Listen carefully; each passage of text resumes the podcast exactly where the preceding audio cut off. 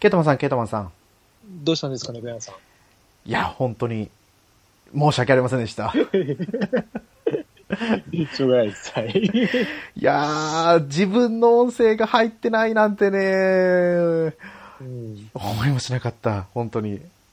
いや俺、だからこれで配信あって、はい。あれ、はあれ、撮れてなかったって言ったのに、なんか、ネクラさんまた、あれかな、あの、俺の会話に勝手につけたのかなと思って、いやいや、そこまで。すごいなと思ったんですけど、まだあったんですね、ストックが。そうそうそう、ストックがね、1個あったんで、うん1回配信飛ばして、1個配信してで、うんまあいい感じで。ケイタマンさんの音声が入っ、え、音声だけが入ってるやつが2つあるんですよ。ああ、最、そあ、それがこの間、最、最後撮ったやつです、そうです、うそうです、そうです。ああ。それ、それを、と、それ流してもね、意味わからな。思い切って逆にケイタマンさんが言ってるのに対して被せていこうかなとか思ったりもしたんですよ。そうここでケイタもマンさんこう言ってますけど、多分私こんなこと言ったんでしょうね、とか。多分撮ってて恥ずかしくなりますよ。あそう。今日はね、もうバッチリあの、自分の声の波形が動いてるのを確認。はい。や、この前も動いてたはずだけどなパソコンですかね、もう、そろそろ、やばいんですかね。いやいやいや、もうちょっとあと、うんあともうちょっと1年半は頑張ってもらわないと。うん。パソコン資金をね、うん。今貯め始めたんで、うん。ちょっと、うん、頑張ってもらわないといけない。いやいや、あそんなことよりもうオリンピック終わっちゃいましたよ。終わっちゃいましたうね。ん。オリンピックの話いっぱいしてたのにな。しましたよしてまね。した、してました。開会式の話とかしてたのにな。そう、終わっちゃった終わっちゃった。ね、あの、閉会式はもう、至って普通でしたね。あ。あ、そうです。俺全く見てないのうで、ん。あの、ツイッターに流れてくる嘘情報が、なんか、あれこんなんやってんだとか、そんな感じでしたね。もう見る気はなかったので。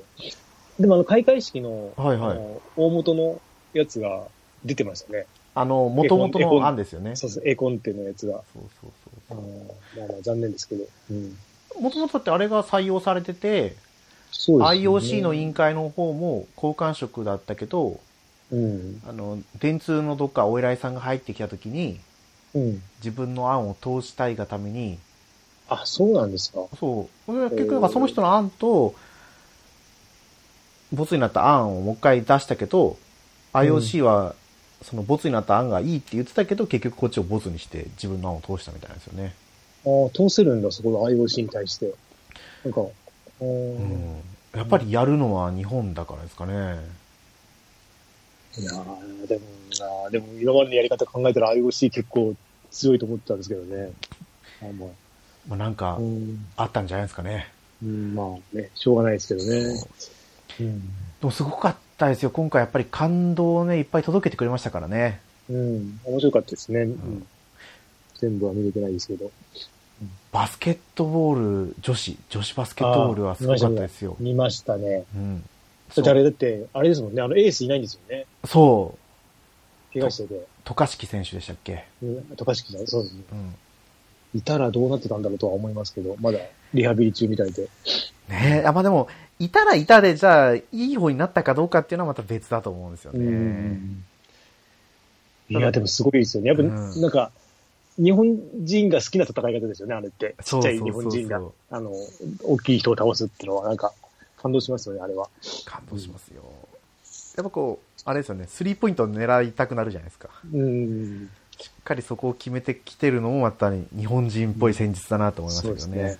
うんちょうど、多分、初戦から見てる初戦のフランス戦から見てて、うん。ほう、勝ったよって思ってたんで、うん。でも、準決のフランスにあの大差で勝った時はもう、うん。いや、もう成長してる。これは進化だと思いながら。大会を通しての成長がすごかったですね。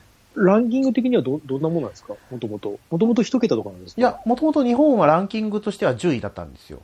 ああ、まあまあ、まあまあ、か。で、うん大会期間中に、うん。その、ランキングとは別にパワーランキングっていうのを、はあ。なんかどっかの有識者が発表してて、うん。その時にはパワーランキングとしては2位って出してたんですよね。で、その2位って出した当日にフランスと戦って、勝って、準準決勝に進出、あ、決勝に進出という感じで、うん。ね、ちゃんと評価通りの結果を導いてくれるのがすごかったですね。もうとにかくバドミントンは、あれでしたね。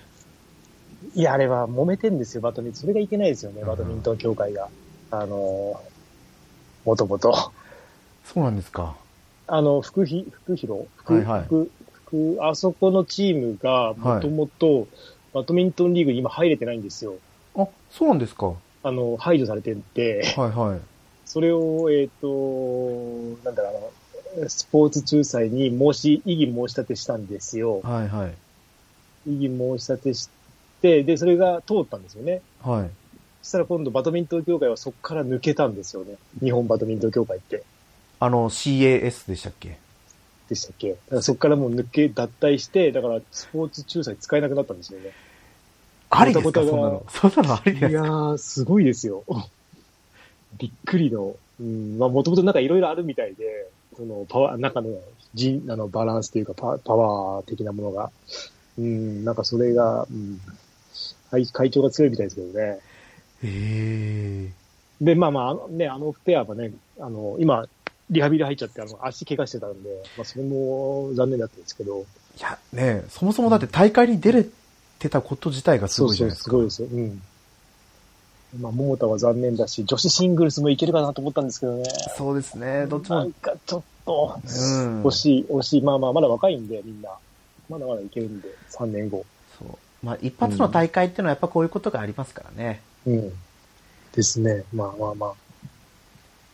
まあ、次回、パリの時には、うんもうちょっとコロナは落ち着いてるかな。どうでしょう。いや、恐ろしい。出たくないですね。ねやばい、東京やばいだと思ったんですけど、神奈川も千葉もすごいじゃないですえ。か。もうどこもやばいですよ。うんそう、もうちょっと、怖いな。みんな、なんで一年頑張ってきたんだろうと思うかもしれないですけど、ここが頑張りどころですよ。まあ、そうですね。うん。あ、ね、そんな感じで、うん。はい。前回収録から2週間弱経ちましたけど、はい。今回ね、さあ、なん、あれですね、何のゲームやってたかとか、そんな話でいいですかね。そうですね。まあ、とりあえず、はい。はい。それでは本編の方に行ってみましょう。よろしくお願いします。はい、よろしくお願いします。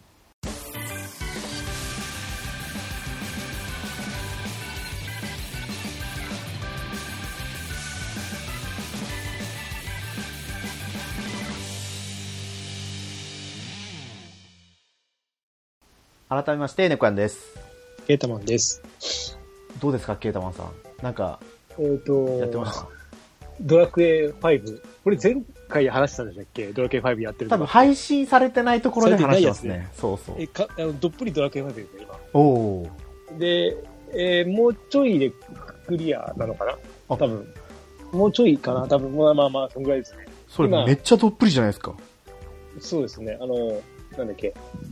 あの子たち。えっ、と、子供が生まれました。はいはいはいはい。いです勇者ですね、勇者。で、今日今、今日っていうか、えっ、と、ブオーンに負けている最中で、今レベル上げ中ですあ。なので、もうちょいですね、多分。もう10時間もしないぐらいで、多分クリアだなとは思うんですけど、多分前回もこの辺でやめてると思うんですよ。あ、ブオーンと戦うブあたりでオーンぐ。らい、そうそうそう、ブオーン見たことあるんで、多分この辺でやめてんだろうなって。だから、まあまあ、もうちょっと頑張ってみようかと思って。うん。で今、あの、いろいろ、あの、アマプラとか見ながらレベル上げてるかしてるんで、はいはいはい。まあまあ、はい。ですね。それこそ前回、7月の27とかだと思うんですよ。9だったか、7かな ?6 だ。うん。その時に話聞いた時にはまだお化け城って言ってたんですよね。そうそうそう、最本当に始めたばっかで、そうですね。だから結構やったかなと。うん、うん。まさにがっつりドラクエ5やったって感じですね。そうですね。であとは子供が休み入ってるんで、はいはいまあ、モンハン一緒にやりながらとか、そんぐらいですかね。いいですね、うん一緒にやれるっていうのは。そう、もう、追いついてきましたね、だいぶ。一気に来ますね。や、あの、休みだから、一日中やれる時が。うん。まあ、そんな感じで、ですかね。あと、あとあれですね。えっ、と、エヴァンゲリオン全部見ました。おあの、あと、多分これ配信されてる頃には、はいあれですかね。配信、アマプラで配信なのか？じゃあ、配信が12日か13日ぐらいにやるんで、ちょっと配信したと同時かちょっと後ぐらいですね。うんうんうん。なので、そちょっとでも早く見すぎたなっていうのもありましたね。一気に見ちゃったんで、うんうんちょっとか感覚空いたからもう一回、9は見ようかな。上波9って見たんですよね。上波9は見ましたね。で、9があまりにも変わりすぎてたんで、ちょっと、まあ、いろいろ読みながらとかちょっとしたんですけど、もう一回見てもいいかな。あーいや、まあ、でも多分9、もう一回見なくても分かりますよ。もうなんか一気にガラッと変わるんで。うんうんうん。そうあとはプラモデルとか探したりとか、うんうん。エヴァンゲリオンの 昔作ってたやつとか、なんかいいのまたないかなと思ったら、結構高くなってますね、昔よりも。ああ、うんやっぱり映画やったりとかですかね。ですかね。昔のバージョンはそんなに高くなかったような気がするんですけど、まあ、高くなってるなと。でも本当にうん、新劇場版見ると、うん。あの、アニメ版の最終回まで一気に繋がると思いますよ。そんななんですかうん。えー、だからかあーいやー楽しみですね。はい。と。ね。早く配信が来たらね、また話したいですね。そうですね。あのーポッドキャストもいっぱい溜まってるんで、エヴァンゲリオンが。そうそのおかげですごい、あの、あの、数なんですよね。うんあの、聞いてないやつが。うんまあまあ、それも含めて楽しみです。いや、だってあれ、話したくなりますよ。ああ、そんななんだう。ん。ももうちょっと、うん？うん？って思う場面も多々あるんで、う、うんいやあれですよ。なんじゃこりゃじゃなくて、なんだろはい。う。なん、え、な、なん、なんだろうな、みたいな。まあね、でも本当にね、二十数、二十年ぐらいか。もう全部情報を遮断してきたんで、はい楽しみましたね。ほんさっぱりでしたもん。ああ、質問全く知らなくて。すごいですよ。よくジョハ9、情報遮断できましたよね、これまで。上、上かな、え、上波、歯か。歯の、あの、壁登りみたいなとこあるじゃないですか。はいはい。あれだけは知ってたんですよ。テレビのあれかな？で見たのかな？あとは何にも知らなかったですね。うん。だから、あよく、よかったと思って。ここまで。じゃあ今度アマプラで見たら、いっぱいそうで。すね。はい。多分分かってないと思うけど、絶対分かんないだろうな。まあみんな、ね、何回も見ないと。そうそう。その時はちょっとね、あの、パンタンさんなどにも声をかけてああ、やれたらとそうですね。はい。思いますけど。はい。あれ？横谷さんは、なんか、そうですね、私は、はい 2K21、バスケットのやつやってて、うん。多分配信された中だけで言うと、まだ大学生だったと思うんですけど、うん。プロに入って、はい。今、1年目の冬を越したぐらいですね。でも、もう、この 2K21 は1日まあ1試合やるかやらないかぐらいなんですよね。うん。3日ぐらいにやってて、で、龍が如く。セブンをずっと会社経営にハマってたって言ってたんですけどストーリーをまたちょっと進め始めて。会社経営が第5章からやれるんですよ。うん。で、今第8章ですね。うん。だったと思います。うん。中盤ぐらいなのかなあ、まだ中盤か。はい。あの、横浜が舞台なんですけど、うん。その横浜の舞台の中で、偉人さんって呼ばれる、はい。まあ、日本人のヤクザ、うん。中華マフィア、うん。で、あとは韓国のグループはい。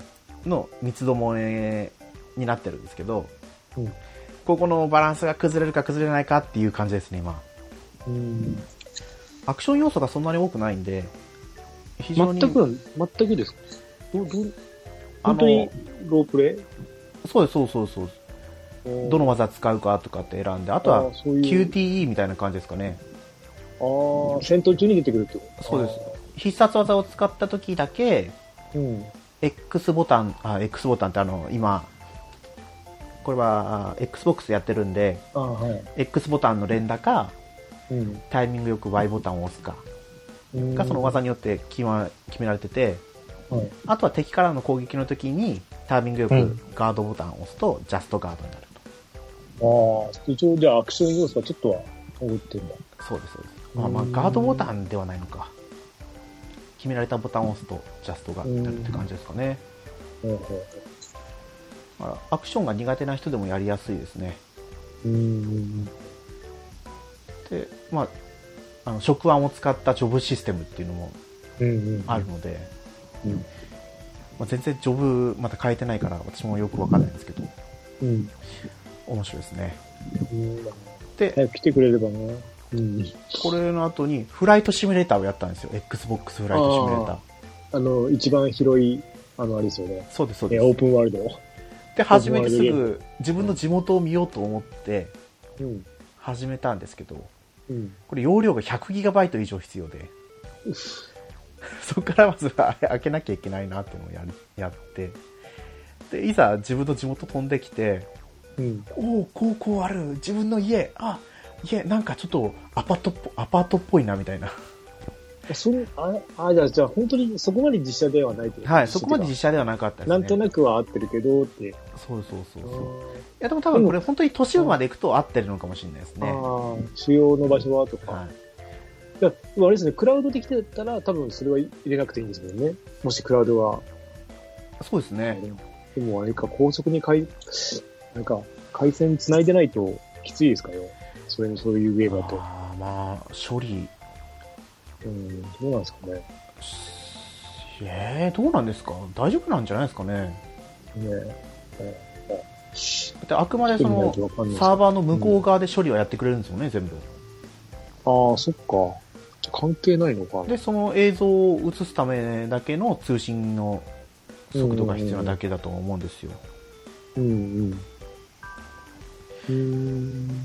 ただこれやってあダメだ気持ち悪くなると思って 一回地元を見ただけで消しましたであとは塊魂も来たんでうんうん。初めてやってみたんですよああ、初めてですか。はい、えこれもちょっとちょっと視点切り替えとかが私には合わないなっていうのがあって、あれ、多分あれ、ち、大きくなってくると楽なんですよね、多分。はい、ちちっちゃい時が厳しいっていうそうそう結構、そうそうあの、動き回って、あの、ね、大きさが、ちょっと大きいのを探していかないといけないんで、そうなんで大変かも。大きくなればね、もう大きい動きで全部やってくれるんで、いいんですけど。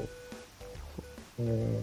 娘と一緒にやってみたんですけどあもうダメって 多分つまんなかったんでしょうねただ転がすだけだったんでああ、そうなんだ。であとはディズニーランドうん。それ何ですかあれ？な、な、なん、VR? えっ、となんかもともとはキネクト用のはい。ディズニーランドアドベンチャーっていうゲームだったみたいなんですよ、ああ、はい。XBOX360 ぐらいで出たのかなうん。アメリカのカリフォルニアかどっかの、ああ、そっちのディズニーランド。はい、ディズニーランドを舞台にして、オープンワールドみたいなんですよね。始まったらミッキーに会って誰々のサインもらってきてみたいなところから始まってはい。でちょっとしたミニゲームが。で、えっと、ちゃんと歩けるんですか？歩けるっていうか、その、なんだろう、本物、本物のサイズ。あもうかサイズ感は本物ですよ。で結構、結構遠いですよね。まあでもひああそっか。距離は多分短くしてあるんじゃないですかね常に走ってるし。人もい、人はいない？いますいます。あ、いるんですか？はい。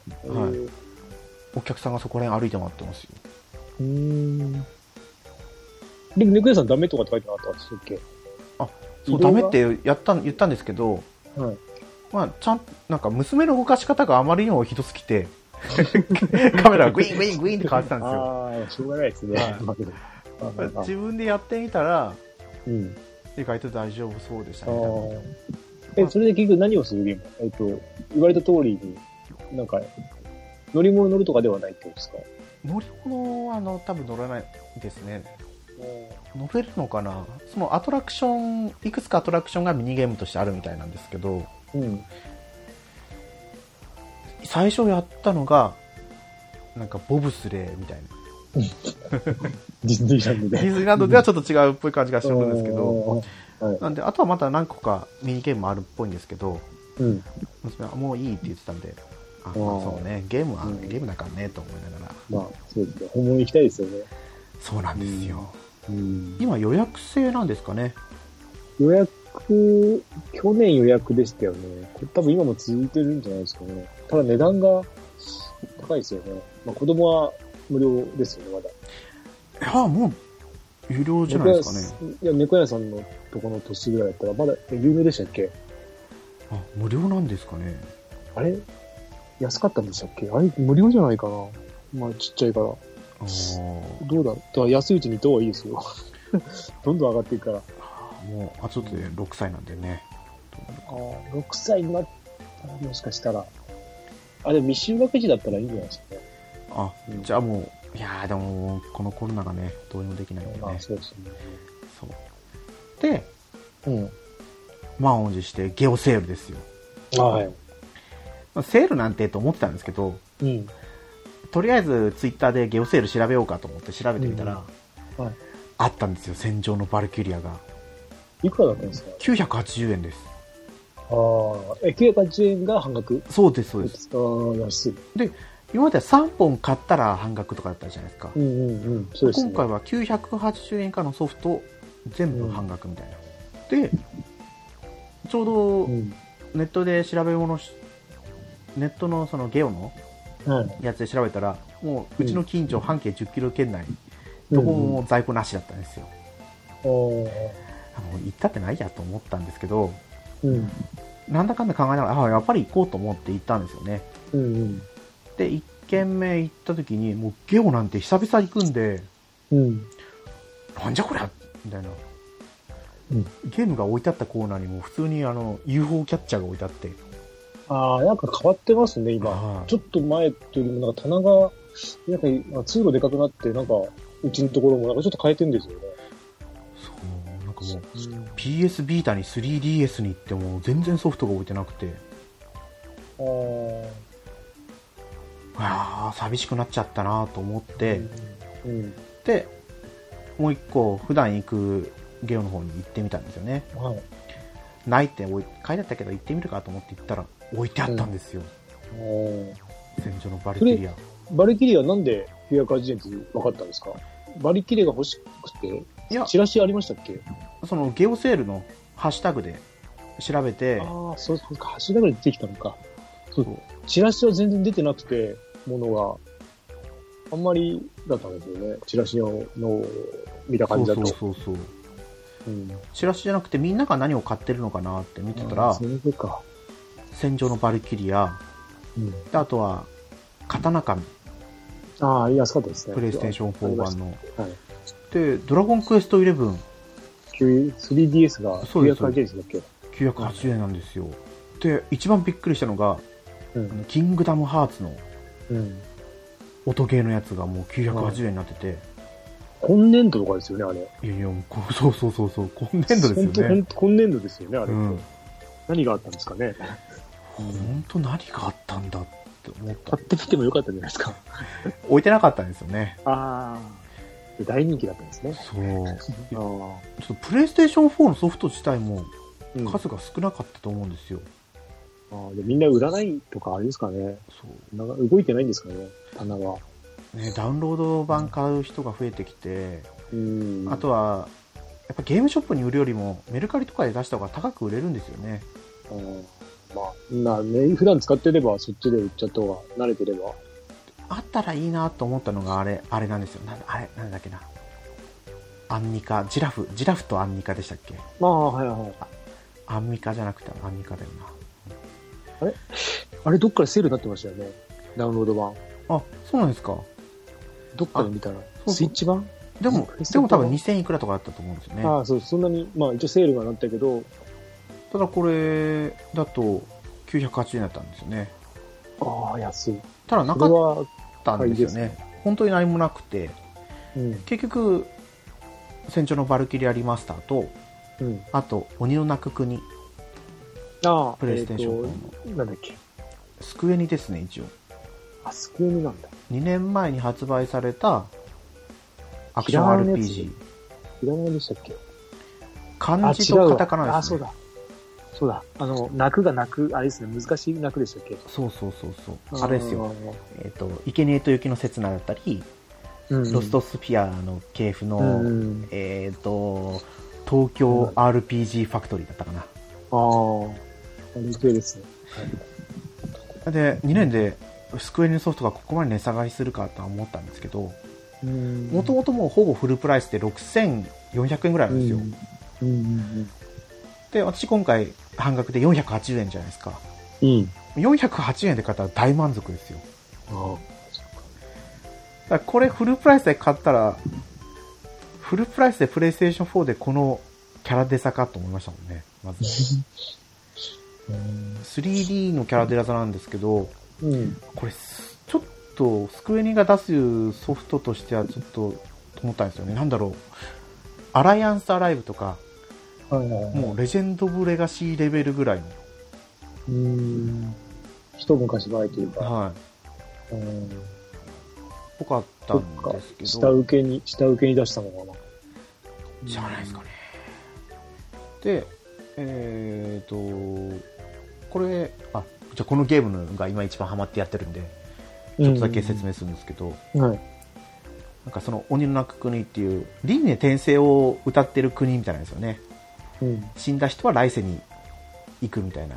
うん。うんだから人が死んだ時に悲し,、ま、悲しんじゃいけないよと。うん。生きてる人が悲しんだら死んだ人が来世に転生できないでうん。今の幽霊としてさまよっちゃうみたいなうん。その迷う幽霊になって転生できなかった人が成仏できなかった人が迷いとって呼ばれる人ではい。あとは主人公たちがなんだかな、えー読み人じゃなくて寄り人だったかなうん。その死なれなかった成仏できなかった人たちをうん。成仏させるための役割のポジションについてるんですけど、はい。で結局戦うのは全然よくわかんないモンスターがいてはい。倒してってうん。でそのな話の流れでさっきの迷いとって人たちを成仏させるんですけどうん。自分が持ってる武器っていうよりはなんか鬼人っていうそれこそシャーマンキングうん。のオーバーソウル状態。みたいな感じで、自分に、あ、そっか、ゼノブレード2って言った方がしっくりくるのかな。4人セットできるんですよ。うん。で、その4人ごとに、剣だったり、槍だったり、斧だったりとかっていうのが決まってて、うん。で、それ個々人でまたスキルがあるんですよね。で、戦闘を繰り返していくと、うん。なんて読むのかな、あれ。鬼魂。鬼コン。鬼の魂って書いてあるやつうん。が、はい。その、キャラクターごとに分かれてるんですよね。うん。剣、剣の鬼魂だったり、槍の鬼魂みたいな。うん。で、それをゲットすると、そのスキルが覚えられるみたいな、うん。スキルツリーうんになってて。で、スキルツリーを解放していくと、その、鬼人。鬼人は本当はなんか性格とか何も前世の記憶を持ってないっていう設定なんですけど、うん。解放していくと記憶が蘇っていくんですよ。うん。で、蘇っていくと、より強いスキルを覚えられるようになっていくっていうようなシステムなんですけど、うん。なんだろう、最初始めたら攻撃がすごいもっさりしてるんですよ。うん。なんでかっていうのが、結局スキルを解放していくと、はい。通常攻撃をキャンセルして通常攻撃を出せるみたいなスキルがあったりするんです。で、それを取るとすごいスムーズに戦闘ができるんですよ。うん。逆にそれを取らないとものすごいもっさりしてて、うん。あとはガードができない、うん。回避行動がない、うん。うん。で、あ、だから相手の攻撃パターンを読んで、事前に避けたりしなきゃいけないんですよね。うん。一応ダッシュとかジャンプとかあるんですけど、はい。ダッシュが出るまでにちょっと、時間かかるんですよ。なんで、そういうところがやっぱり評価が悪かったのかなっていうのは感じますけど、うん。私としてはすごい今満足してるいや、あの、ホームページ見ると面白そうですけどね。面白いですよ。うん。あのダウンロード版で買うのはおすすめしないですけど、おすすめしないですけど、うんこういうちょっと中古で買う機会があったら買ってやるとすごい面白いかなと思います。うん。うん。そうで、武器も、なんか、普通のうん。無名から始まって、大技物とか、ランクがあって、で、それに、1個だけスキル石みたいなのが付けられるんですよね。うん。いろいろ、なんかその武器、武器厳選とかもなかなか大変そうですあね。これ、でもスイッチ版が出てるっていうか、いや、同時発売ね。同時。あ一緒に発売版はやっぱり500円高いんですよね、どれも。か。ああ、やっぱり。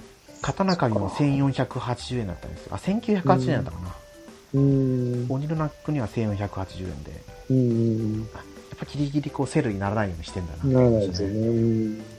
まあそんな感じで今はうん鬼のナック国をやってる感じですね。うん。はい。はい。もうあれですね、あの、なんだっけ。えっ、と、もう一個の方、えっ、と、はバリキリはもう途中で止まってるんで、ワンは。い。はいはい。えーどこやったかなスイッチ版買って、えー多分真ん中ぐらいで止まってますね。あ、中盤ぐらいで止まってるんですね。レベル上げをしてくるところですかね。レベル上げ時間かかるんですよね、あのゲーム。その時間かかるってなかなかね。そうですよ。うん。そっか、そんなサクサクレベル上げできる感じじゃないんですね。いや、タイムアタック、あの、簡単なとこ行けば、あレベル上げっていうか、レベルが敵倒してじゃないんですよね。はい。えっ、と、お金を使って、あの、同じ、なんだろう、あの、同じ、えー同じスキルじゃないな、同じジョブを全部一気に上げるみたいなんですよ。個個人個人にやるんじゃなくて、なんで、うん。まあでも攻略サイトとか見れば多分そんなに難しくないと思うんですけど、まあまあ、多分あれですよね、資金稼ぎのやり方が出てくる。やり方とか確かあったはず。うん、ここ、ここでやった方がいいとか、うんうんまあまあまあ、それはお楽しみに。はい。そうですね。うん。次、次回の収録ぐらいにはやってるかなとうん。思いたいけど、なんとも言えないですね。これがどれだけ楽しいか。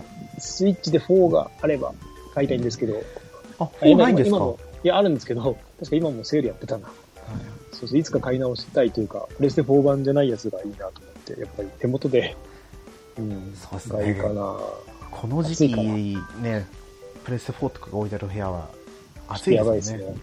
うちも窓全開でうん。で扇風機回してやってるんで、うん。それでも暑いですからね。うん。こまめに水分補給してやってます。うん。うん。じゃあ今回ははい。本編はここまでということで、はい。はい。エンディングの方に入っていきたいと思います。はい。はい。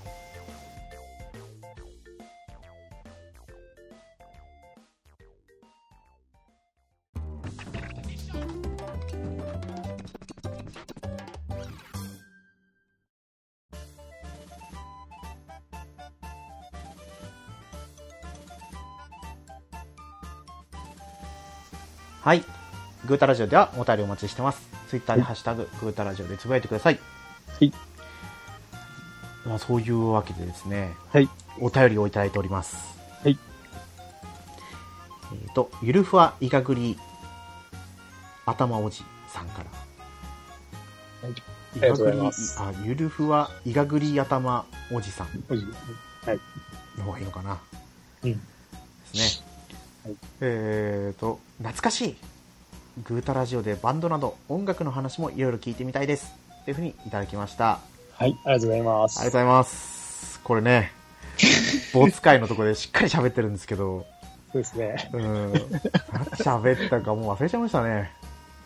でも、とりあえず多分これを話をした後に、うん。そうですね、音楽の話をちゃんと調べて、またそれだけで話をしてもいいかもしれないですねって話はしたんですよ。そうですよね。して、え、でも、一回話しませんでしたっけ？話し、俺のはなんか話したような気が、あれ？軽く話したんでしたっけ？それ、それはそれこそそのボツ会で話してますよ。そうですよね。ああ、そっか。そうそうそうそう。だから私がそれに対して音声を自分でつければ配信できるんですけど。い やいやいやいや、やめてください。怖いですけど。そうそう。ねえ青春ったら稲子ライダーとか。ああ、持ってましたね。桜作でしたっけ？そうです、桜。そうです。桜か。あれも、あれですよね、あの、メジャーデビューする前はすごい良かったです。そうなんですよ。メジャーデビュー、まあ、ファーストぐらいはいいんですけど、うん、メジャーデビュー前がすごい良かったので、なんか、うん、ですね。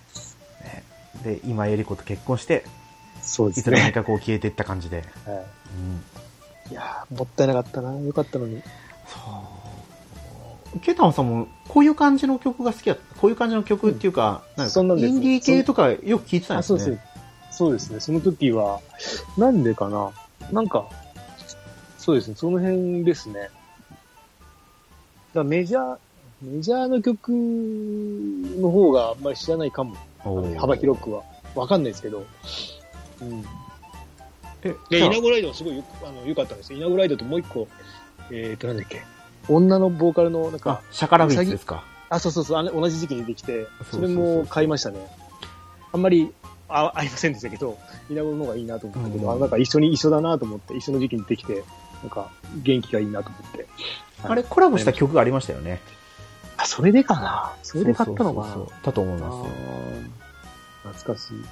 その辺、なんか、あの時インディーズがすごい良かったのかななんか、勢いがあったんですよね。そうですね系が。で、うん、よく買ってました。あの、ハイスタンダードとか。ああ、ハイスタが、あ、俺後からなんですよ。あ、そうだったんですかもっと、もっと最近ですよ。初めて借りたの。昔から名前は聞いてていいとは言われてたんだけど、あんまり、なんかその、すごいめ、なんか有名じゃないですか。はいはい。そういうところに手出したくなくて、なんか、うん。でも、まあ、借りたらやっぱいいですけど、そう、あれ、ね、ボーカルの、うん。あれ、ミネタさうんんと、えっ、と、ギターの横山健さんはい。が、もう揉めて、楽曲が一時期使えない時期があったんですよね。うん。だからもう全然テレビでも流れないし、とか、ああったんですけど、うん。ピザオブですっていうレベルから出てたんですけど、うん。まあ今もあるんですけどね。うん。それが、えーと、なんだっけな、今も、今メジャーですごい売れてるバンドが、うん。ピザオブです出身の人がいるんですよ。ピザオブです。ピザオブです。初めて来ましたね。ピザオブです。えー、えーと、誰だっけな。ブです。あの、イェーラララララララララララああ、ああ、知ってますね。なんだっけ。え、えーっと、おーって、まあ、これくらいいいのかな。えーと、ワニマだ、ワニマ。ああ、はいはいはいはい。ワニマがインディーの時は、そのピザオブデスにいたみたいなんですよ。うーん。うんうんいやー、でもやっぱりインディーの枠には収まらないかったですね。うん。ああ、まあ。あうん私はだからこの頃聞いてたんで、ハワイアンシックスとか、ああ、わかんないですね。ブラフマンとかはどうですか？ああ、ブラ持ってますね。あそうですよね、ブラフマン。